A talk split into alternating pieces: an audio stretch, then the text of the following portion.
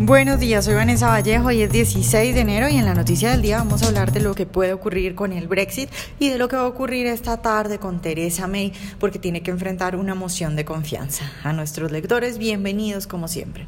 Theresa May, la primera ministra británica, sufrió ayer la derrota política más grave de los últimos tiempos. A eso de las 7 de la noche hora de Londres, la Cámara de los Comunes votó el acuerdo de Brexit que May había logrado con la Unión Europea.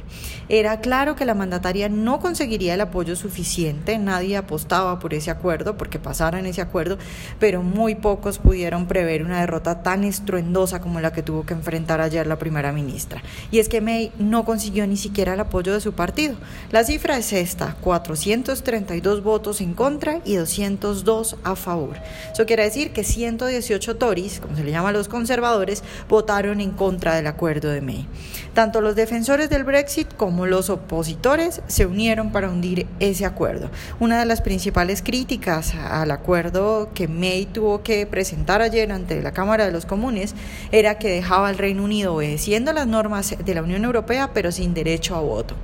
Minutos después de conocerse la derrota de May, el líder de la oposición, el laborista Jeremy Corbyn, dijo, la democracia ha hablado e inmediatamente pidió una moción de confianza contra el gobierno. La moción se va a votar hoy y si May pierde, pues eh, debería renunciar y llamar a elecciones generales, a no ser de que logre proponer a otra persona y que esa persona sea aceptada. Ahora bien, lo más probable es que May sobreviva a la moción. Los conservadores que rechazaron su acuerdo, incluso los más euroescépticos, no quieren enfrentarse a unas elecciones generales y darle la posibilidad a Corbyn, quien hay que decir que era, por ejemplo, admirador de Hugo Chávez, de ser primer ministro. Además, hay que tener en cuenta que en el 2017 los Tories perdieron la mayoría absoluta eh, y que, bueno, también todas estas derrotas de May no le han sentado muy bien al partido.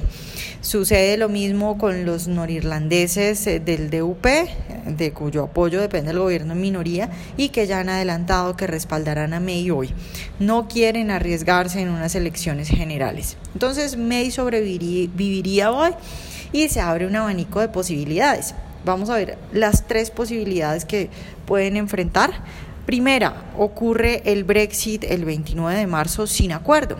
Esta sería la opción por la que apostarían los conservadores ideólogos del Brexit, como Daniel Hannan, por ejemplo, y esto pues ante la imposibilidad de negociar con Bruselas algo deseable y bueno para el Reino Unido. Segundo, Teresa May sigue insistiendo en un acuerdo, intentaría modificarlo en algo y volverlo a presentar, a pesar de que la derrota que sufrió ayer pues fue aplastante y apabullante y a pesar también de que Bruselas ya ha dicho que no se modificará lo esencial. Y la tercera opción podría ser que el Parlamento, liderado por Corbyn e incluso apoyado por los conservadores que quieren mantenerse en la Unión Europea, pidan al gobierno que retire el artículo 50 y que suspenda el Brexit e intenten organizar otro referendo. Estos son los principales escenarios a los que se pueden enfrentar los británicos y el más probable es que Theresa May, después de sobrevivir a la moción de hoy, insista en un acuerdo. Entonces, pues incertidumbre es lo único claro en el Reino Unido. Y para los que estamos en contra de los globalistas de la Unión Europea, pues angustia por la posibilidad de que el Brexit pueda terminar en nada y que logren echarlo para atrás, desconociendo la decisión de la mayoría de los británicos.